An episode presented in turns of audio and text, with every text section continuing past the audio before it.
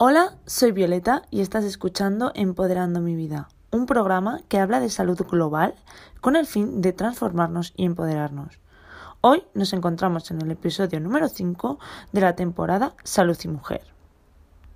Hoy tenemos el placer de encontrarnos con Rosa, que la podemos encontrar en Instagram, eh, espero no confundirme, como arroba pelvic4fit y además, eh, Rosa es fisioterapeuta especializada en suelo pélvico y no solo es fisioterapeuta, sino que está muy metida en el mundo de la actividad física. Eh, nada más, nada menos que tiene 20 años de experiencia en este ámbito y como algo más personal tiene dos peques eh, de los cuales está entusiasmada y es amante también de, de, los libros y se define como un culo inquieto. Así que, Rosa, estoy segura de que tenemos muchas cosas en común porque esa definición la comparto inquieto. Eh, me gustaría que tú eh, añadieras un poquito más a esta descripción, que al final pues, es muy concisa y yo tampoco tengo el placer de conocer temas, así que si quieres contar un poquito más quién eres y aparte de tu experiencia, pues, pues adelante. Perfecto, mira, pues yo, digamos que yo no, de primeras no quise ser fisio, ¿no? Cuando terminé el bachillerato yo iba más por la rama científica, yo, yo me tiré para, para biología, pero ya desde entonces, yo en bachillerato ya empecé a trabajar en un gimnasio como monitora de actividades dirigidas, eso fue Imagínate, en el 99, yo tenía 16 años, entonces yo compaginaba mis estudios de biología con el gimnasio. ¿Qué pasó? Bueno, pues que todo lo que es la actividad física me gustó cada vez más, me tiró mucho, mucho, mucho y bueno, y al final pensé que yo lo que quería era ya dedicarme más a la salud. Entonces cuando dije, pues vamos para la fisioterapia. Y dentro de la fisioterapia, cuando hice fisio, pues en el último curso, que cursé la, una optativa de suelo pélvico, pues vi que era lo que más me gustaba. Y es que sí, sin duda. Ya terminé la carrera pensando que allá que me voy. Y bueno, pues entonces, desde entonces, este camino ha ido tirando. Antes era diferente, te digo que empecé más o menos hace como 10 años, una cosa así, en el tema del suelo pélvico. Y antes no era como ahora, que ahora hay como muchos posgrados, mucho máster, mucha cosa de estas. Antes, bueno, era menos gente que lo hacía y tenías un poquito que irte buscando la vida haciendo cursos por, por toda España, buscando gente que supiera del tema. Y bueno, también tenía la parte chula que ibas buscando, pues, los mejores en ese ámbito. Y nada, y desde entonces, pues mira, ahora mismo estoy trabajando en un centro de fisioterapia que no es especialista solo de suelo pélvico, es, es de columna, es especializado en columna, pero bueno, dentro de columna, como también el suelo pélvico influye bastante, pues tengo mi parcelita de, de suelo pélvico, del cual estoy pues, muy contenta y no sé, me gusta mucho poder, además de hacer fisio a nivel de columna, que es apasionante, pues poder un poquito dedicarme a, a la parte de suelo pélvico. Qué bueno, Rosa, porque además has dicho que te diste cuenta de que te gustaba todo esto, ¿no? Eh, todo el suelo pélvico, la fisioterapia y demás a través del deporte. Y es que yo siempre digo que todavía está muy desvinculado todo el tema de la salud, de la actividad física. Todavía pues falta un poquito, ¿no? Que, que se tenga en cuenta esa rama de la actividad física y todavía, esto te lo, lo tenía un poco para, para el final, pero ya que sale, eh, como esa medicina tradicional que, o ese, esa seguridad social, ¿no? En la que todavía no está incluida esa terapia a través de la actividad física. Eh, bueno, yo veo que tú tienes un vínculo ahí muy terapia y actividad física. ¿Cómo lo vinculas tú y cómo, cómo lo ves eh, de cara a eso, a cómo se afronta la, medicina y ese, ese, déficit de actividad física? Yo creo que por suerte, últimamente, de los últimos años hacia aquí, está cambiando un montón. ¿eh? O sea, ya no es la fisioterapia entendida como antes que la gente lo que quería era tumbarse una camilla y hazme, ¿no? Ahora realmente se está viendo que la parte de camilla es necesaria muchas veces, pero la parte más activa, más de actividad, de ejercicio terapéutico, bueno, está, está en auge y realmente es lo que funciona. Y yo siempre digo, camilla, la justa y necesaria, y luego a moverse. Muchas veces, aunque realmente a los pacientes lo que les gusta es o no, que me tumbo y me hacen lo que haga falta, pues ellos saben, tú les vas educando y ellos saben que realmente lo importante es la actividad física. O sea que yo creo que está cambiando y bastante. Y, y, dentro de aquí, pues eso, si les vas haciendo entender a los pacientes que eso, que la actividad física ya no es solo capricho, es que es como yo les hago este símil a, a, mis pacientes, a mis alumnos, les digo, tú escoges o cada día te tomas tu pastillita para quitarte el dolor o que esa pastillita sea el ejercicio físico. Pues para mí es básico que el ejercicio físico sea, si no puede ser diario, pero que sí que sea algo eh, a tener en cuenta en la agenda semanal, dedicarle X horas a la actividad física. Qué bueno. Eh, yo creo que también ahora este, este, este concepto, ¿no? Cómo se está abarcando la salud, se empieza a ver mucho y sobre todo en redes sociales y gente que divulgamos por redes, ¿no? Pero sin embargo, todavía veo que falta mucho, mm, digamos, como en, en el ir al médico, ¿no? Y que, que, que, se, que se, se, realmente se le dé importancia o la importancia que, que, que, tiene a la actividad física y que sea, pues, lo que dices tú, ¿no? Prioridad actividad física, bueno, y luego en algunas determinadas cosas, pues, pues eh, lo complementamos con pastillas si es necesario o con camilla si es necesario, pero todavía eh, falta mucho eso de ir al médico, sobre todo yo lo veo que cuando ya tienes un poco nivel de conciencia, que tienes este, este, eh, esta visión, ¿no? Eh, hablas con la gente y dices, oh, es que ir al médico y ya me han dicho que no, que pare, o ya he ido al médico y me han dicho que me tome esto, o ya he ido, como que siempre se pone ese parche que al final yo creo que también la gente está muy educada a lo que has dicho tú. La gente me pide, ¿no? La gente está muy educada a, la inmediatez de, oye, me duele aquí, tócame aquí y que se me pase aquí, ¿no? Eh, me duele aquí, me tomo la pastilla y que se me pase aquí. Eh, más que decir, bueno, vamos a, prevenirlo, vamos a, aunque sea más lento, pero, pero al final más consistente y no tanto como un parche, ¿no? Y bueno, yo también pienso que lo, importante es entender también el cuerpo como la globalidad, lo que se dice hoy en día, de, integrarlo todo. O sea, me duele aquí, pero puede ser que la causa no la tenga aquí. Me está doliendo aquí, pero puede ser que la causa la tenga en pelvis, en pie, en rodilla. O sea, intentar eso, buscar la globalidad y no ir a buscar la solución rápida de me duele aquí, cúrame aquí, quítame el dolor de aquí. Porque muchas veces quitamos dolor de una zona, pero no estás mm, tratando la causa del dolor. O sea, yo creo que lo importante es eso, abordaje integral de, sea cual sea la patología, el dolor, la molestia, lo que sea, y en función de esto, pues eso, y hacer el tratamiento pertinente.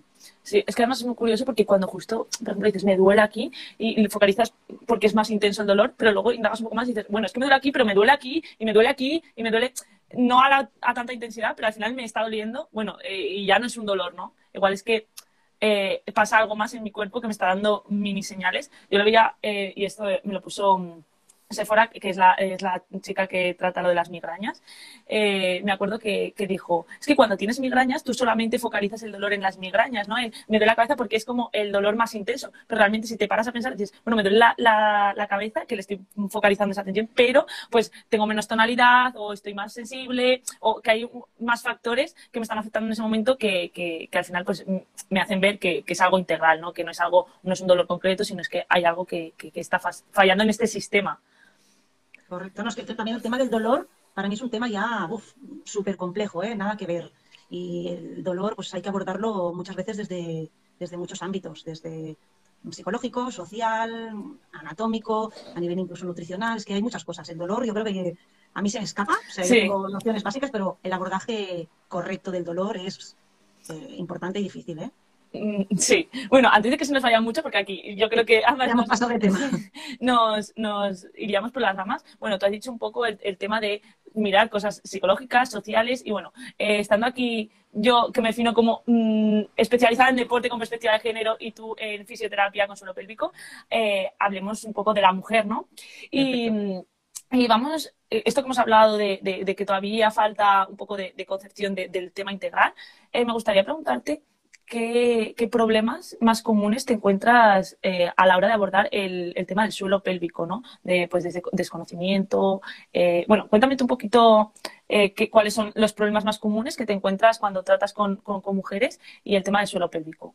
Bueno, yo lo primero, lo mejor lo que más destacaría es que, aunque cada vez menos, realmente las redes sociales han hecho un trabajo brutal a nivel de, de aproximar conocimientos a todo el mundo, aunque la gente ya está un poquito más concienciada, aún te das cuenta que sigue siendo un poquito tabú. Es algo que, eh, por ejemplo, yo cuando tengo una, visita, por ejemplo, una visita de fisio normal, no visita suelo pélvico, si es paciente femenina, bueno, a veces también si son hombres también pregunto, ¿eh? depende del tipo de dolor, pero cuando es mujer, pues siempre en el historial pregunto a nivel, pues, historial obstétrico, si hay embarazos, tipo de parto, eh, si hay la menstruación, pues cómo es la menstruación, si hay dolor, todo esto yo pregunto un poquito, y a veces preguntando un poquito vas sacando información, pero es algo que a priori la gente como que no cuenta. Es como que tú dices, vengo aquí porque me duele la espalda, me duele tal, pero no piensan en otras cosas. Entonces, cuando vas preguntando, pues, eh, ¿tienes otro tipo de dolores? Eh, ¿Tienes alguna pérdida de orina ocasional? ¿Qué tal en las relaciones sexuales? Cuando vas preguntando cositas de estas, vas sacando información. Y a partir de aquí es cuando ya entras y empiezas ya, pues eso, a informar a, la paciente que tienes delante y decirte un poquito, pues, cosas que a lo mejor o no sabía o, no, no le daba relación. El tengo, yo qué sé, un dolor lumbar y a lo mejor si tengo un mal estado del suelo pélvico, pues me lo puede estar causando, cosas de estas, pero es algo que a priori, en, cuando tienes una visita de fisio normal, no de fisio de suelo pélvico, la gente no te cuenta, no te dice, ay, pues sí, mira, cuando río se me escapan unas gotitas, pero si vas preguntando, sí que suelen ir explicando, pero es algo que aún a, día de hoy yo creo que no, no lo explicamos mm, así, abiertamente. Vale, y Rosa, ahora para todas las personas que nos estén escuchando, que bueno, estamos dando por hecho que conocen qué es esto del suelo pélvico, pero vamos a hacer algo, eh, simplemente unos conceptos básicos para poder hilar la conversación. ¿Qué es esto del suelo pélvico? Porque se escucha que si periné, que si suelo pélvico, que si paredes del útero. Bueno, cuenta un poquito mm, así estas nociones básicas para que la gente que nos escuche diga, vale, sé de qué estamos hablando y lo estoy ubicando y entiendo. Estoy, preparadita, ¿eh? Con unas cositas. Muy bien. Mira, te cuento Suelo pélvico. Hace años se definía el suelo pélvico como una capa de tejido muscular que estaba en el fondo de la pelvis, ¿vale? Hoy en día ya se conoce que no es solo tejido muscular, ¿vale? Que hay más estructuras, o sea que podríamos decir que es una estructura formada por tejidos de diferente naturaleza que recubren el suelo de la pelvis, ya sea a nivel muscular, ya sea a nivel de tejidos conectivos, a nivel de fascias, hay gran, gran cantidad de tejidos, ¿vale? Y más o menos para, yo te lo, lo traigo aquí para que lo veas, este sería un modelo anatómico, ¿vale? Pelvis femenina con los órganos, ¿vale? Voy a retirar los órganos para que podáis ver por dentro, ¿vale? Esto sería musculatura suelo pélvico a nivel profundo, ¿vale? Y esto sería a nivel superficial. Se dice que eh, la musculatura suelo pélvico nosotros la, la, clasificamos por capas, según profundidad, ¿vale? Estaría la capa más superficial, la capa más intermedia y la capa más profunda, ¿de acuerdo? Y según más o menos la, la profundidad que ocupan en la pelvis, tienen una función u otra, ¿vale? Lo que sería más la, la parte más externa tiene una función un poquito más sensitiva, más de continencia, están los esfínteres, y la, capa más interna, digamos que es una, una, capa más de soporte, ¿vale? De soportar presiones, de soportar los órganos, de soportar peso del bebé en caso de embarazo, todo esto. Pero para que os hagáis una idea más o menos, el suelo pélvico sería eso, toda la capa de eh, tejidos y estructuras que recubren el fondo de la pelvis, tanto masculina como femenina, que a veces pensamos suelo pélvico es algo que solo tienen las mujeres, no. Suelo pélvico, tanto en mujeres como en hombres, evidentemente, será diferente. Nosotros, en nuestro caso, ¿veis? tiene las tres aperturas, tanto para uretra, tanto como, no sé si lo veis. Sí, sí, se ve. Útero, recto, y en el caso de los hombres, evidentemente, solo estará con la apertura de, del recto, ¿vale? Pero bueno. ¿Y qué diferencia, ahora que estás diciendo hombre, mujer, qué diferencia de importancia tiene esto del suelo pélvico? Si eres hombre, si eres mujer. Para mí la importancia debería tener la misma, ¿vale? Que se la demos o no. El problema es que el suelo pélvico a las mujeres nos tiende a dar problemas antes o nos tiende a dar problemas un poquito más, más sonoros, que nos damos cuenta. En cambio ellos, bueno, pues pasan un poquito por alto y si todo lo van llevando bien, analíticas, no sale la PSA alterada, pues no le dan importancia. Pero ellos también tienen problemas, pueden tener problemas, pues eso, a nivel de próstata, si hay una cirugía. Ya te digo, eh, la importancia debería ser la misma, pero como en su caso no, no tienen tantos problemas, pues lo pasan un poquito más por alto. Como que los problemas quizás no son tan visibles, ¿no? Bueno, supongo que no, supongo que les viene más tarde o Mm, incontinencias urinarias en mujeres a mujeres más frecuente que en hombres, mm, simplemente ya por el tema de los embarazos, solo por los embarazos, por, por, todo este tema es más normal, o sea, es más normal. No me gusta la palabra normal, ¿eh? No hay que decir normal, más común. hay que decir habitual. Es más habitual en mujeres y, bueno, y resuena un poquito más. Y ahora que has estado hablando de las incontinencias, eh, cuéntanos un poquito eh, qué, qué, problemas en el día a día te puedes encontrar eh, pues, en relación con el suelo pélvico y, bueno, pues eso, quizás no, no, tenerlo tan trabajado o, o, no, o, pasarlo por alto, ¿no? Lo que me encuentro normalmente en consulta, ¿te refieres? Por ejemplo. Es que nos, pues claro, igual alguien nos está escuchando y dice, bueno, y tener, no tenerlo en cuenta, pues me da igual, ¿sabes? O por qué lo tengo que tener en cuenta o qué problemas me pueden traer en el día a día en no tener en cuenta el suelo pélvico o no tener salud o eso, conciencia con, con, el suelo pélvico? Pues muchas cosas. Por ejemplo, eh, a nivel urinario, básico. Gente que, por ejemplo, te dice que eh, va a orinar cada hora. No, yo cada hora estoy haciendo pipi. Muy poca cantidad, pero voy cada hora. Mm, estás desentrenando a, tu vejiga. O al revés, gente que, oh, pues yo puedo estar perfectamente toda la jornada laboral, ocho horas sin ir al baño. Lo mismo, fatal. Estamos alterando el reflejo de micción normal. O es que te podría decir mucho. O, por ejemplo, el otro día me, salió el caso de, una chica que me explicaba que en una cama elástica fue una fiesta infantil de su hijo y saltando en la cama elástica se escapaban unas gotitas. Y fue cuando me llamó y me dijo, es que, Rosa, ahí me di cuenta que eso no es normal. Claro que no es normal. Eh, esto sería, pues, por ejemplo, o eso que te está explicando un chiste, que tengas que cerrar, cruzar las piernas para apretar porque se te escapan. Y hay gente que dice, no, bien, no tengo pérdida. Bueno, si me río mucho, mucho, mucho, tengo que apretar las piernas para que no se escape. Pues no, no debería ser normal. Deberíamos tener un buen estado en la musculatura para que esto no pasara, por ejemplo. O otro tipo de maniobras, gente que te dice, no, yo para orinar eh, me tengo que apretar. Eh, he llegado a tener casos de gente que me ha dicho que hace, pues, prensa abdominal, que se llama, es para terminar de vaciar la vejiga, presionar ahí en la parte inferior del abdomen. Pues tampoco es una maniobra que deberíamos hacer para vaciar la vejiga. Y eso muchas veces es porque por años no se ha tenido en cuenta el suelo pélvico, se ha desentrenado. Y bueno, a veces es consultarlo se valora, se pauta un tratamiento y mejora. En la mayoría de casos mejora. Pero claro, es, es no decir, bueno, es normal que se me escapen unas gotitas, porque esto, si se nos escapan las gotitas ahora, en un futuro seguramente derivará en problemas un poquito más, más importantes. Y como este, pues que te podría decir muchas cosas, desde gente que le preguntas, ¿qué tal las relaciones sexuales? Bien, bueno, en la penetración me duele un poco, pero ya es normal, siempre me ha dolido. No, por ejemplo, ahí tenemos un problema. O, no sé, de estos había un montón. En tema sexual hay mucho. Y lo mismo, hay que preguntar porque la gente no, no te lo cuenta. O, ¿qué tal las relaciones sexuales? ¿Tienes buenos orgasmos? ¿Son de calidad? Eh, ¿Sientes que disfrutas? No, pero bueno, me es igual. Mm, para mí ya es algo normal. No, hay cosas de estas que, bueno, es, a veces hay cosas funcionales, cosas que se pueden trabajar y vale la pena, yo quiero trabajarlas. Qué bueno. Eh, Rosa, eh, por aquí también nos dicen que en las clases preparto no se aborda este tema. Eh, has hablado de pues, una situación común, ¿no? del día a día, pues de estar contándome un chiste, de las relaciones sexuales. Y en el tema de estar embarazada, ¿qué problema nos puede traer el no tener en cuenta, el no tener trabajado, no tener una salud del suelo pélvico? Mira, el, el embarazo, digamos que es uno de los factores clave para la salud del suelo pélvico, ¿vale? Tanto el embarazo como el parto. Son como dos puntos de inflexión en, cómo estará a posteriori el suelo pélvico. Em, ¿Qué hay que hacer durante el embarazo? Hay que trabajarlo, ¿vale? O al menos entenderlo, tener conciencia, pero trabajarlo. Eh, más cosas que hay que hacer, sobre todo la postura. Trabajar durante el embarazo una buena postura, porque la postura nos va a determinar realmente las presiones que va a recibir ese suelo pélvico. O sea, la postura es importantísimo. Y también a nivel de hábitos, eh, que tengan buenos hábitos nutricionales, que no haya estreñimiento. El estreñimiento, por ejemplo, es una de las causas también estrella de, disfunción en suelo pélvico. Gente que lleva años y años y años con estreñimiento y que eh, es constante, que cada día tienen que sentarse al váter y apretar. Pues esa presión día tras día, día tras día, también lo debilita. Y en el embarazo, si sumas a un útero grávido, con un bebé que cada vez es más grande, cada vez hay más peso, pues es mucho peso que tiene que soportar el bebé. Si además tengo una mala postura, si además cada día he de apretar en la defecación, todos son presiones negativas para, para nivel de suelo pélvico. O sea que durante el embarazo sí que es verdad. Yo creo que cada vez menos, ¿eh? tampoco no sé ahora exactamente, pero al menos yo cuando llego a mamás intento darles la información que creo que necesitan, que es amplia. Y si toda la información que yo les puedo dar, incluso a veces les recomiendo, pues mírate este libro, o yo les imprimo eh, material que tengo yo, léete esto. Intento, pues eso, con los, con los modelos anatómicos explicarles.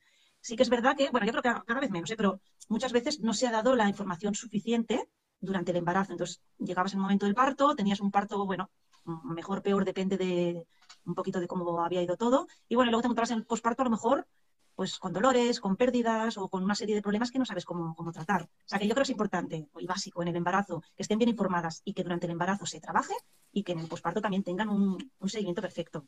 Mira, ahora que acabas de decir lo de que recomiendas libros, ya que estás aquí, si quieres recomendar algún libro para pues, tengo, tengo dos pilas que luego os voy a ir enseñando. He dividido dos pilas, una más en tema de deporte y mujer y otra más en tema salud femenina.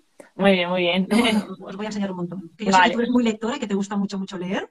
Sí, además, pues eh, yo encantada. Justo este fin de voy a repetir el, evento de lectura rápida y he estado antes eh, reuniéndome en libros que me voy a leer este fin de semana, así que igual cojo alguno de referencia, me va a venir muy bien. Em, a ver, vamos a hacer un inciso de los comentarios que nos están dejando. Eh, que, pues eso, nos dicen que, que hay desinformación, ¿no? En el parto y en el posparto, y de que nos habla, estos temas son fundamentales. Y bueno, sí que es cierto que creo que hay una relación muy común, ¿no? De suelo pélvico y embarazo. Pero bueno, ya acabamos de ver que no solamente es importante tener en cuenta el suelo pélvico en el embarazo, y ni siquiera es solamente importante tenerlo en cuenta en la mujer, sino que, que en la mujer y en el hombre a pie, ¿no? De, que, que, no, no, tiene una característica común de estar embarazada o tiene una patología, también lo tendría que tener en cuenta para su salud integral y global y de, de su día a día, ¿no? Y yo creo que esta desinformación no solamente está en el parto y en el posparto, porque, por ejemplo, en mi caso, bueno, tú lo has dicho, pero hace más tiempo que estudiaste la carrera, pero yo eh, recientemente he salido. Yo he estudiado Ciencias de la Actividad Física del Deporte y acabé eh, eh, este año pasado, el curso anterior. Y tampoco se aborda el tema de de suelo pélvico con profundidad. Se te dan determinados tips, pero vamos, yo he aprendido mucho más de ver en redes sociales que, bueno, aquí también una mención a toda la labor que se hace de divulgación, ¿no? En redes sociales que igual que se habla mucho que en redes, que en redes sociales nos podemos encontrar información de todo tipo y que es peligroso, creo que también podemos encontrar información de mucha calidad y muchos eh, y muchas profesionales que dedican mucha parte de su tiempo a, a informar. Entonces, pues eh, aquí una mención y, un consejo para la gente que nos escuche de que, sigan a estas cuentas, que le den valor, el valor que tienen. Yo, yo a veces veo cuentas que digo, ojo, es que, bueno, muchas cuentas que veo todo el contenido que, tienen y digo, es que esto tiene un valor muy grande. Bueno, este también hay que saber seleccionar, ¿eh? porque igual que hay cuentas muy buenas, hay otras cuentas como muy sensacionalistas. Yo he llegado a ver ejercicios que tú dices, no, o sea, cosas no se puede generalizar. Tú no puedes poner, a mí por ejemplo no me gusta poner ejercicios en el posparto y poner 10 ejercicios así, porque en el posparto depende del momento del posparto que te encuentres, depende cómo ha ido el parto, depende de una serie de cosas, eh, no todos los ejercicios valen para todo el mundo. Por ejemplo, esto lo hablaba, me acuerdo con una paciente que ya tiene una diástasis, una diástasis importante, pero bueno, que la hemos trabajado muy bien de cara a un futuro embarazo que, quiere buscar.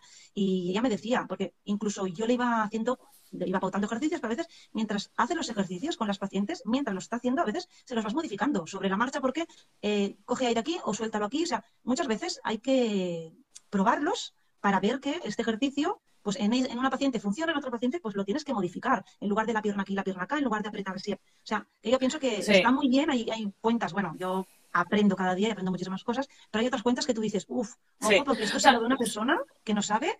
Mm". Yo sobre todo me, hacía, o sea, hacía, o sea, hacía mención para, para el, tema de tener información y acceso a la información, ¿no?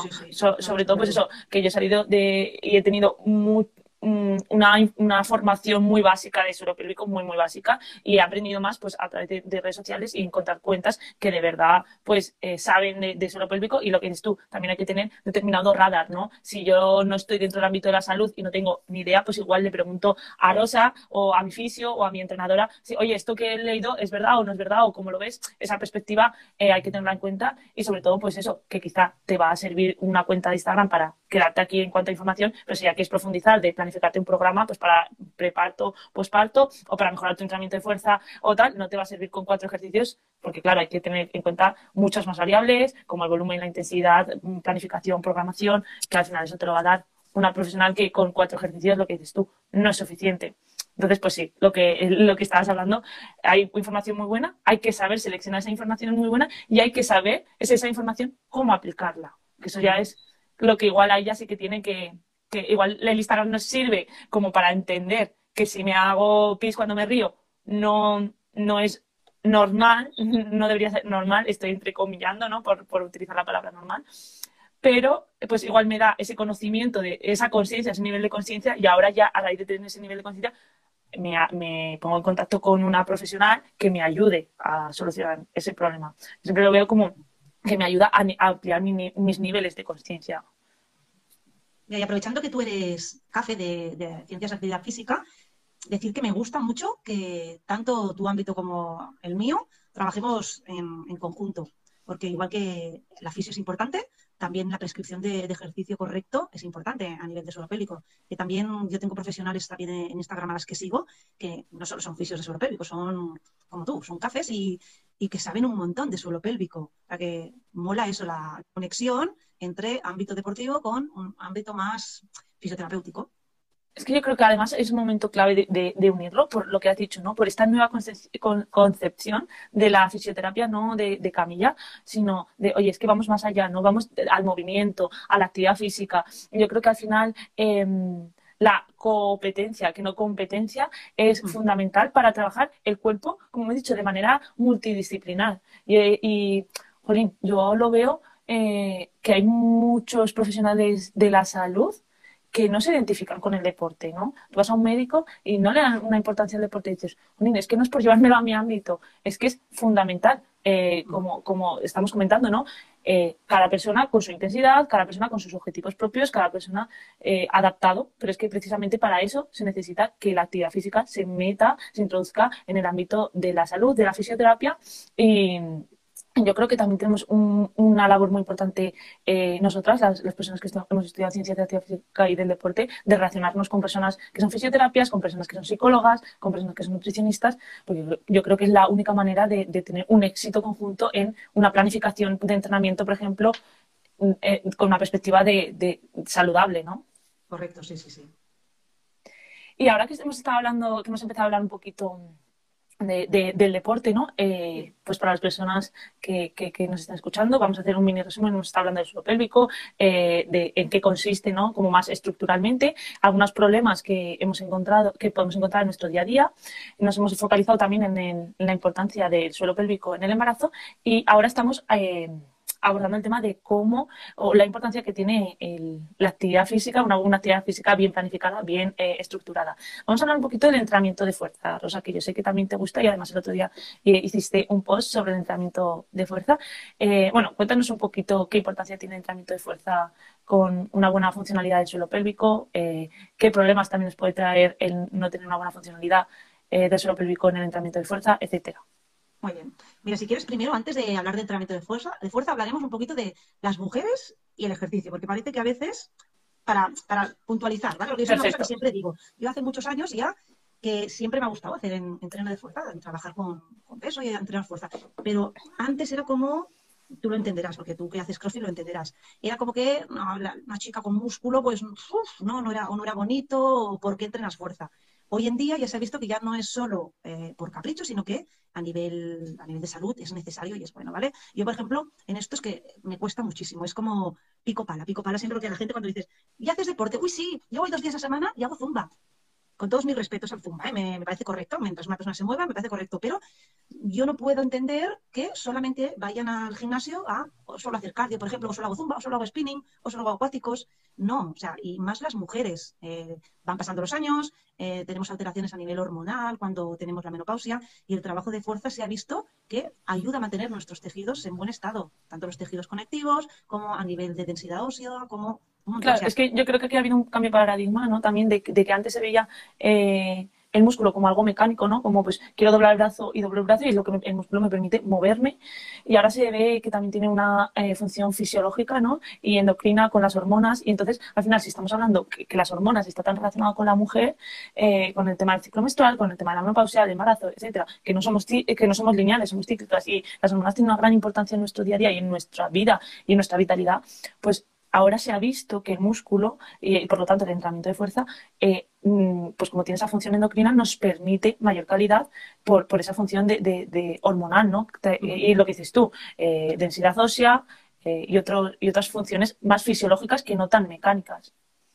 Y bueno, y sobre todo, mm, por ejemplo, ahora que has dicho lo del ciclo menstrual, tú sabes que no estás, depende del ciclo menstrual, no tienes las mismas ganas de entrenar, no tienes la misma energía, no estás igual. Pero yo siempre digo, eh, tengas más o menos energía, incluye el deporte. Aunque estés ese día que, uff, estás premenstrual, parece que no tienes fuerzas, haz un poco de deporte, entrena, porque te encontrarás mejor después, seguro. Por ejemplo, esta es una de las cosas que yo siempre recomiendo. Y a nivel de fuerza, es porque eh, tú lo sabes, después de entrenar, ¿cómo te sientes? O al día siguiente, ¿cómo te sientes? Que nada que ver cuando has trabajado a nivel muscular, ese dolor que tenemos el día después, la gente dice agujetas, que a la gente a muchos no les gusta, tú te sientes bien, te sientes que has trabajado. Pues yo pienso que el ejercicio básico e incluir ejercicio de fuerza mínimo dos, tres días a la semana, yo creo que sería ya no interesante, sino sería en mujeres imprescindible. Que aún, yo creo que a día de hoy aún les da un poquito de miedo. Yo, creo que da mucho miedo, sí, sí, sí. Y, y, sobre todo, pues eso, que al final todos los beneficios a nivel fisiológico, eh, endocrino, de densidad ósea, de salud al final para nosotras y de toda la prevención que, de enfermedades que podemos adquirir al entrenar fuerza, si no entrenamos fuerza es que todos esos beneficios no nos estamos eh, beneficiando de ellos. Y, y al final, pues bueno, pues al final somos más vulnerables y más frágiles de lo que podríamos ser, ¿sabes? Y tenemos muchas más posibilidades de las que creemos que podemos, que, que, tenemos. Entonces yo creo que una vez que empiezas a entrar fuerza, que tú eres mujer empiezas a entrar fuerza de una manera real, ¿no? No de voy y levanto eh, unas mancuernas de dos kilos porque no tengo más posibilidad. No, cuando empiezas a entrar fuerza y te das cuenta de que puedes mover un cajón, puedes levantar una barra, puedes hacer una flexión, cuando te das cuenta de que tú eres capaz, dices, ahí va, es que si yo soy, capaz de esto y no era consciente que, era capaz de hacer esto. Empiezan tus posibilidades en tu mente también a ampliarse, ¿no? Y yo creo que eso, sobre todo, es muy empoderante, el que empecemos a ocupar espacios y a hacer cosas que en nuestra propia mente no estaban, no, las, no las concebíamos, pues yo creo que al final eso nos hace también a mí lo que me ha servido es como para romper mis propios limitantes en otros ámbitos, que no sea el entrenamiento de fuerza, ¿no? Yo te diría que lo que tú has dicho de eso, las típicas mancuernitas de dos kilitos, pero yo pienso que habría que hay gente que nunca ha, levantado ni siquiera una mancuernita ni de un kilito. Pues yo les instaría pues, a vamos a hacer ejercicio muscular con el propio peso del cuerpo, por ejemplo, o con peso muy ligero. Y a partir de aquí yo pienso que el entrenamiento de fuerza va enganchando, porque cada vez te vas sintiendo mejor, vas viendo que mejoras, pero yo empezaría desde a lo mejor, desde al menos como mínimo, que le guste a la gente un poquito el ejercicio, que le guste un poquito el ejercicio de fuerza y a partir de aquí ya, pa, pa, pa, hay gente yo me acuerdo hace muchos años, tenía una clienta en el gimnasio que me acuerdo que el primer día, en entrevista inicial, lo primero que me dijo, me acuerdo que me miró los ojos y me dijo, Rosa, que sepas que a mí el ejercicio no me gusta, no me gusta, nunca me ha gustado y no me gustará y no me harás cambiar. Yo dije, vale, ya lo veremos. Empezamos semanas y meses y meses y meses y al cabo de los meses ella hizo un cambio espectacular a nivel y sobre todo a nivel emocional, ¿eh? a nivel psicológico brutal. De venir los primeros días con ropa ancha, ella misma pues tampoco no le apetecía, nos decía que no le gustaba, no se sentía bien. Al final, pues claro, cuando ve que la cosa empieza a mejorar físicamente, se siente mejor, se ve mejor, empezó a comprarse pues mallas, ropa más apretada o un top, un no sé qué. Y todo eso, casi sin querer, pasaron, estuve con ella bastantes años, ¿sí? Y al final le dijo, ¿qué? No me habías dicho que no te gustaba. Bueno, me sigue sin gustar, pero bueno, me has creado un poquito esa, adicción. Conseguimos que una persona que de base me había dicho no me gusta el deporte, ah, venía con frecuencia, dos, tres días a semana, entrenaba y entrenaba, y ya me lo decía, no es que me encante, pero sé que cuando me voy de aquí estoy mejor. Pues yo creo que crear también esa adherencia y esa, ese gusto que la gente lo haga y le apetezca y se sienta mejor, yo creo que también es, es importante. Yo creo que es fundamental y aquí ya me metería en otro ámbito y otro directo de cómo funciona el cerebro, ¿no? Y bueno, al principio ya lo hemos empezado a nombrar un poquito, que es lo mismo que, que te levantes un día, haya niebla y diga, y se te creen migrañas. Pero es que al final al cerebro le estás diciendo que, es, que un día nublado es un día malo, es algo que no te gusta, entonces tu sistema de alarma se va a activar. Si tú le has puesto la etiqueta al deporte no me gusta, es mucho más difícil que tus desencadenantes sean de bienestar y al final tu cerebro va a detectar que hay un peligro o que hay algo que no te gusta enfrente tuyo, que en este caso sería el deporte. Entonces, tus desencadenantes van a ser que tu cerebro te va a querer proteger, malestar, no me gusta, desmotivación, incluso, bueno, pues puede, haber eh, problemas mayores, pues más físicos, más de, pues como cuando te vas a un examen, ¿no? Que eh, diarreas, malestar, bloqueos, etcétera. Pero al final estás diciendo a tu cuerpo que no te gusta y que estás ante un peligro, por decirlo de alguna manera. Entonces yo creo que es fundamental y es el trabajo principal el cambiar esa etiqueta de no me gusta a me gusta.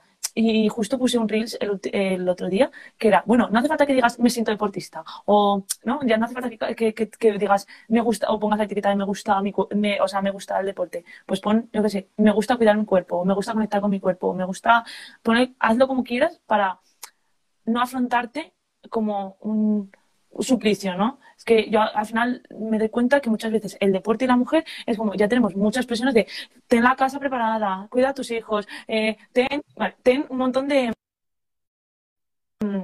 de jornadas eh, laborales, ¿no? La de casa, la de tu familia, la de cuidados, amistades, eh, la tuya propia de, de, tu propio trabajo, un montón de presiones y aún encima come bien, hace ejercicio y al final es como una obligación, parece que es como una obligación más. No, vamos a cambiar el paradigma, no es una obligación más, que bastantes eh, presiones tenemos de ser perfectas, eh, pues esto parece que entra dentro de, la perfección, ¿no? Aún encima que me gusta hacer deporte. No, venga, vamos a trabajarlo de verdad, vamos a trabajarlo en por qué me tiene que gustar el deporte o por qué disfruto haciendo el deporte. Y es un poco cambiando eh, estas etiquetas, ¿no?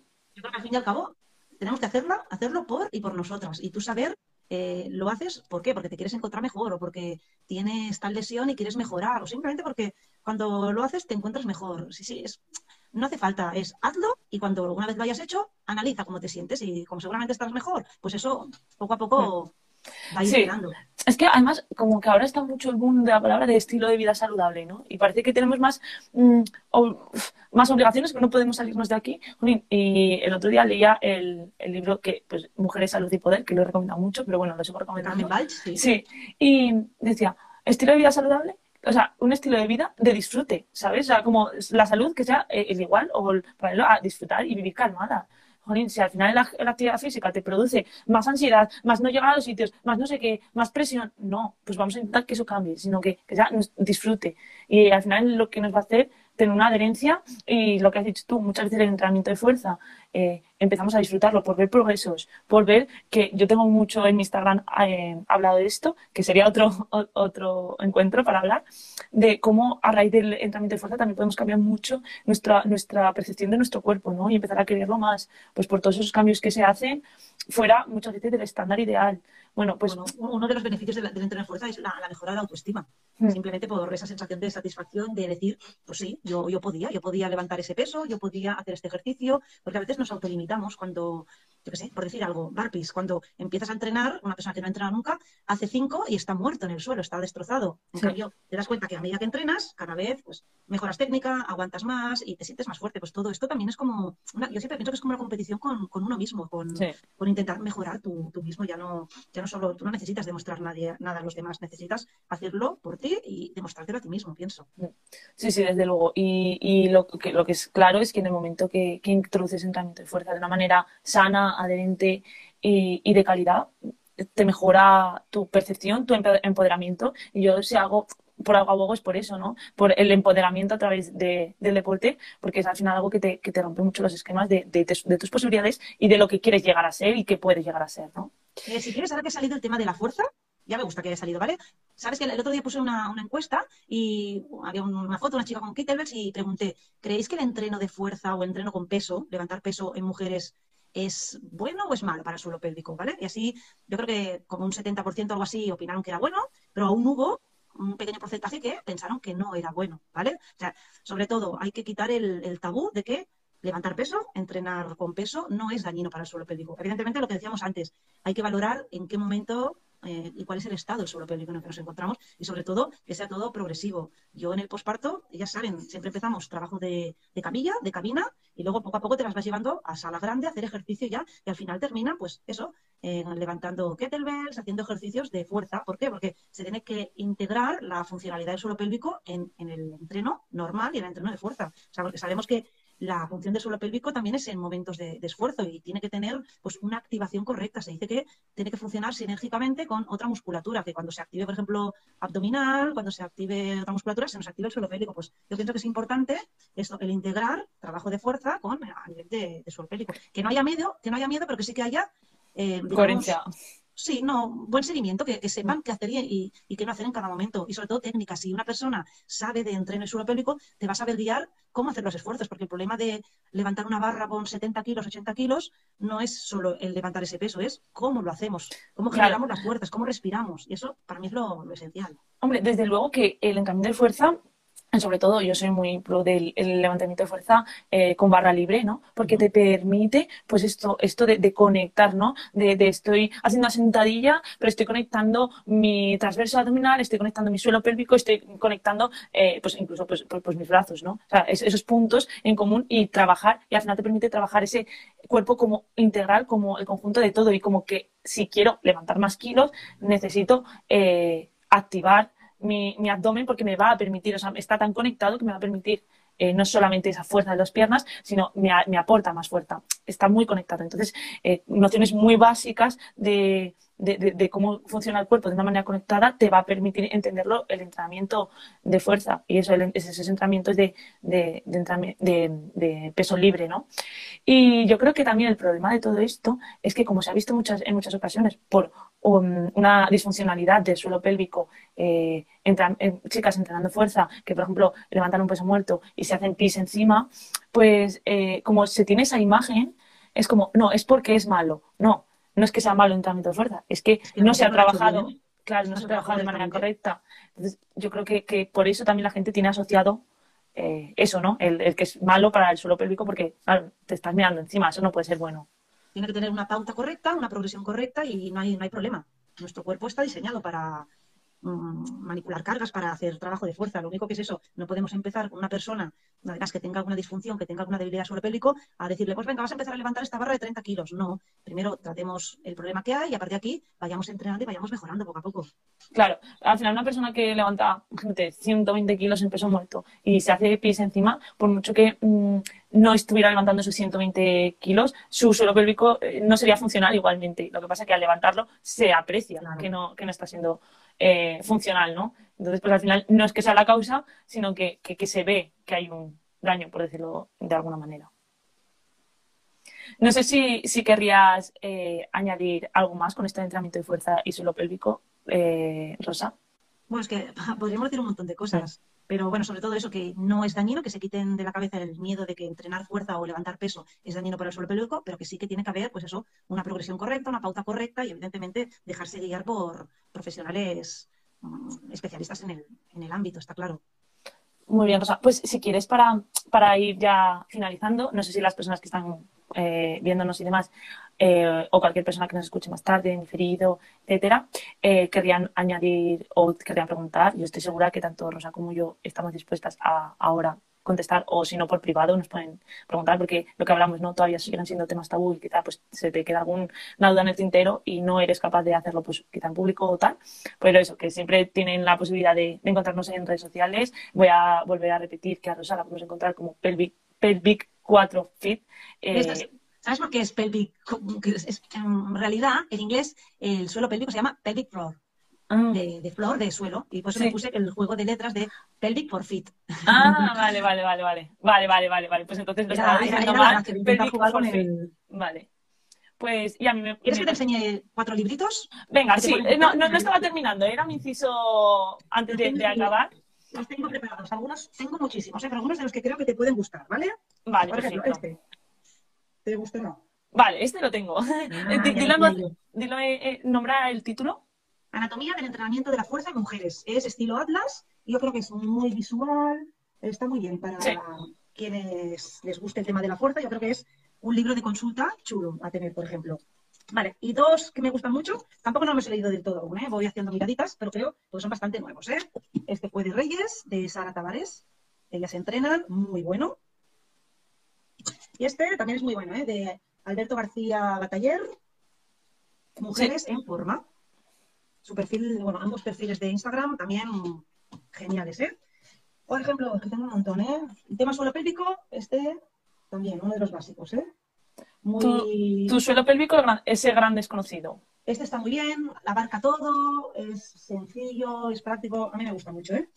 De Emilia Grossman, también, muy chulo. Si, si lees el título, por favor, Sí. El suelo pélvico al descubierto, de Mireia Grossman, chulo. Muy bien. Luego, para el tema de los peques, antes, bueno, no esto daría para otro. Hemos dicho que falta, falta realmente eh, educación o falta un poquito explicar a lo largo de toda la vida. Mm. O, eh, desde pequeños, yo creo que desde pequeños ya tienen que empezar a, a saber mm, cosas de anatomía, de íntima, de sexualidad, de irlos formando. Y, por ejemplo, para mí estos dos, el de la regla mola y tu cuerpo mola, Estaba son- pensando, estaba pensando en esos libros. ya te lo imaginaba. Sí. Para mí son básicos, ¿eh? Para, Y ahora ha sacado pero- uno nuevo esta semana. El del semen mola. Sí. a los niños. Yo pienso que es, es una manera de, de empezar a iniciarlos y a, y a romper tabús, a que no, Sí. no pasa nada y son cosas que tienen que hablar y tienen que saber. Más, bueno, ahora, yo- ahora estoy entrenando a una niña de 12 años eh, que, que por sí sola quiso empezar a entrenar fuerza y la estoy metiendo ahí un poquito en el mundo del entrenamiento de fuerza, crossfit y demás, que Claro. para muchas personas sería como explosión de cabeza. Y le quiero regalar el libro de, de Tu regla mola. Mira, por ejemplo, yo creo que uno de estos dos lo tienes tú. Hablemos de vaginas y hablemos de nosotras, de Miriam Sí. El de Hablemos de Nosotras no lo he leído, pero lo, lo leeré. O sea, lo tengo ahí como... en la lista que es chulo. De Sí. Susa, Susa La Revolución, La Revolución de la Menstruación, también. Es que este de alimentación, que este me parece también... Este lo he visto y no... León, Alimentación y Salud Femenina. Sí, También ese para no lo, no lo tengo. Y bueno, muchos más. Por ejemplo, este también de, de posparto, cuidarse para cuidar. El posparto también daría para, para otro encuentro, ¿eh? porque el posparto es, para mí es una etapa importante, muy importante, y que se tiene que abarcar también desde, Sí, desde muchos aspectos. Tanto física como mental, sí, sí. Venga, y ahora recomiéndame tú alguno, venga. Ahora te toca a ti. Venga, yo, yo tengo en, en mi perfil tengo también varios Los tengo todos guardaditos, los que tú quieras. Tengo, tengo varios recomendados. Y bueno, aquí tengo, eh, mm, tengo de muchos temas. Tengo, por ejemplo, el de la microbiota idiota, que, que te sirve también mucho para entender pues, ese, ese cuerpo como algo integral, ¿no? Eh, luego tengo mi top ahora uno, espera, que es que no los encuentro, es eh, Mujeres, Salud y Poder, que este le daré unas cuantas vueltas todavía. Eh, de este libro no me he leído, o sea, de, de Carmen Valls no me he leído, pero sé que tiene el de Invisibles y el de Mujeres Invisibles para la Mujeres Medicina. invisibles para la medicina, brutal, brutal. Sí, que no me los he leído, los tengo también como pendientes. Hablemos de vaginas, eh, como has comentado. Luego, uno también que abarca en este salud de psicología es el de feminismo terapéutico, que pues habla un poco pues todo esto de las creencias limitantes, que se habla mucho en, en- en libros de desarrollo personal, etcétera. Eh, pues te lo habla desde el por qué es importante para nosotros, esa perspectiva general que me parece fundamental. Y luego, pues bueno, Yo es que que educar en feminismo desde pequeños a niñas y a niños, ¿eh? yo pienso que es eh, Sí. imprescindible, mm, Yo, Sí, de hecho, sí. para cuando siempre cuando aquí San Jordi, que nosotros regalamos libros, a los peques, a la peque que tiene, a la mayor que tiene siete, ya le he ido regalando libros, pues un poquito ya enfocados estos a, a- a niñas, pero que ya entre todo el tema un poquito de- del feminismo. Yo, yo Sí. pienso que también es, es básico abarcarlo esto. Luego el libro que, que recomiendo top, porque es muy es lo que has dicho tú, muy básico, pero se entiende mucho todo, es el de Tu regla mola, si Ujú. entiendes, si entiendes cómo, o cómo funciona o algo así. Sí. Ese libro me parece muy bueno, porque incluso a veces que, que- que- parece que cuanto más sabemos, más sabemos, más información queremos, más vamos a tener las cosas claras, y a veces simplemente con tener cuatro conceptos eh, claros es, es, es, es, es más efectivo que tener mil millones de, de, informaciones en la cabeza y lo que hablamos, que ahora está muy bien el tema que es la era de la información, pero a veces tenemos ese parálisis por análisis con el tema de la menstruación también. Y es un libro muy visual y que, muy, que de manera clara entiendes muchas cosas. Entonces, tu regla mola, tanto para niñas eh, pequeñas como para, para, personas adultas, lo recomiendo. Y mi libro que me regalaron en enero, que me hace mucha ilusión tener, que es como un clásico que, que, tenía muchas ganas de tener y me lo regalaron eso en enero que fue mi cumple y lo tengo todavía sin tocar porque he tenido un montón de cosas y, y es el del mito de la belleza de Naomi Wolf es un ah. clásico es un clásico de, de, del feminismo es, eh, no lo he leído como tal pero he leído tantos libros o tantos artículos o tantas eh, formaciones que hacen referencia a este libro que sé digamos, eh, cuál es su pensamiento y tengo muchas ganas de, lo tengo sin, sin, leer porque en el momento que me lo lea quiero que sea un momento pleno de decir estoy 100% con el libro y este libro yo creo que va a ser de mis libros que, que de, de, marcar, ¿no? Y, y, este también, pues un poco, pues el tema, es, sí que es cierto que no sé, al final habrá muchas cosas que no estoy muy de acuerdo porque es un, no sé de qué año es, pero eh, pues es, es, ya es bastante antiguo en cuanto a la concepción que tendrían de, de la belleza, pero vamos, que es un, es un, un referente en cuanto al feminismo, en cuanto a, la estética. Y, y yo creo que, que, bueno, ya os contaré seguro que cuando lo lea por redes sociales qué me ha parecido y os daré un poquito más información de este libro, pero creo que es un muy importante porque yo creo que en el tema de la salud y en, eso, en, el ámbito de la salud es muy importante también que tengamos en cuenta toda esta presión que tenemos las mujeres de la estética para intentar abarcar también este tema del cuerpo como más, como más funcional y no tan estético. Y yo creo que es muy importante abogar por esto porque bastantes presiones eh, tenemos con esto de la estética. ¿Me oyes? Sí, sí, sí. Ah, vale. Bueno, pues mira, eh, Rosa, si te parece, eh, y bueno, y lo he dicho siempre, ¿eh? si, si alguna vez, si alguna dice, pues prefiero un, un, libro más de este tema, si me podéis recomendar, etcétera, así te he dicho porque tampoco lo tenía preparado, cuatro o cinco libros que, que, que suelo mencionar. Pero si alguien tiene más dudas, pues estoy segura también que, que tanto tú como yo, pues eh, intentaremos bueno, ayudarles. Yo siempre, cuando alguien recomienda libros, yo tengo una carpetita ahí archivada y me los voy guardando porque mm. a veces te van descubriendo libros que son auténticas joyas y, y eso sí. pues los tengo todos ahí acumulados porque tampoco me sobra el tiempo, pero bueno, tengo unos cuantos pendientes de ir leyendo. Mira, Rosa, yo siempre hay una pregunta que hago, ¿vale? Esto es un poco complicada. Bueno, a ver, un poco complicada, que, que igual es un poco abstracta de entender, no es tan, tan, tan complicada, pero siempre cuando tengo una conversación con, con, un encuentro con alguien, hago esta pregunta, ¿vale? Y es, eh, yo siempre digo que lo personal y lo individual, lo que hacemos en el día a día, es político, que al final siempre hablamos de, la utopía, ¿no? De oh, esto si fuera así, esto si fuera así. Pero bueno, ¿qué tenemos en nuestras manos eh, para, para mejorar la salud femenina en general? O esa utopía a la que, en tu caso, pues igual sería pues más conciencia de lo pélvico, etcétera, o sea, tu utopía de, de salud. O sea, mi pregunta es, ¿qué podemos hacer de manera individual para, de manera general, mejorar pues, el, el ámbito de la salud o para acercarnos a esa utopía. No sé si me bueno, explico. Sí, yo te diría, ¿eh? a ver, no sé si te he entendido ¿eh? lo que me preguntas, pero yo lo que diría es que a nivel individual, que cada una, sobre todo hablo de mujeres, ¿eh? pero iría también para hombres, que cada una eh, expliquemos nuestras necesidades, o sea, que no, que no nos quedemos las cosas, por lo que te he dicho, a veces hay problemas a nivel de suelo pélvico que bueno, que es tan fácil como consultarlo como un profesional, hablar, mira, me pasa esto, ¿tú crees que puedo hacer algo? Y a veces es, bueno, pues es, es relativamente sencillo. Y una vez tú te cuidas, una vez tú lo, lo, integras y lo forma parte de tu salud, pues es lo mismo. ¿Por qué vas al dentista si tienes una caries, pero no vas, por ejemplo, a un suelo pélvico porque se me escapan unas gotitas? Pues yo diría, o sea, analiza y si ves que hay algo, que no tengas ni vergüenza ni reparo en consultarlo, porque todo podemos mejorarlo. Yo diría eso. Eh, date importancia a ti misma. En la salud del suelo pélvico importa a nivel de la salud global. Qué bueno. ¿Era bueno, pues, lo que me decías? Sí, sí, sí, sí, Al final es una pregunta muy abstracta y muy, muy abierta. Pues eso, ¿qué crees que puedes hacer en tu día a día de manera individual? Eh, pues para mejorar, ¿no? Para acercarnos a esa utopía, a esa, esa, pues, esa mejor versión. Y... Yo diría eso, la frase sería pues que, que te des importancia a ti mismo. Cuídate a ti mismo porque esto luego se refleja, está claro. Muy bien. Pues muchísimas gracias, Rosa. No sé si te ha quedado algo en el tintero que, que quieres añadir podríamos vernos otro día porque seguramente salen mil sí. cosas. Hoy hemos hablado de suelo pélvico, pero bueno, pues podemos hablar pues, de mil millones de cosas que ya hemos visto que se nos iban las ramas por aquí. Eh, para cualquier persona, lo dicho, se puede seguir, eh, poner en contacto, que lo voy a ahora nombrar en Instagram bien, bien visto, pelvic for fit, eh, para encontrar a Rosa y a mí como arroba Pablo. Y bueno, pues muchísimas gracias, ha sido un placer tanto estar contigo pues y también estar con todas las personas que, que nos escuchan y nos seguimos bien, en contacto Rosa. Muchas gracias. Un besito muy grande. Adiós. Adiós. Una semana más, muchísimas gracias por estar ahí. Ya sabéis que cualquier feedback para mí es bien recibido porque me ayuda a seguir haciendo esto y al final es el motor y la gasolina que me ayuda a continuar otra semana más haciendo estos capítulos sobre salud y mujer. Si consideras que es importante dar visibilidad a este mensaje, te animo también a que hagas una captura de pantalla eh, escuchando este podcast y lo puedas subir a tus redes sociales mencionándome con el Instagram arroba Violeta Gil Pablo. Hasta aquí el episodio de hoy. Nos vemos la semana que viene. Un saludo poderoso.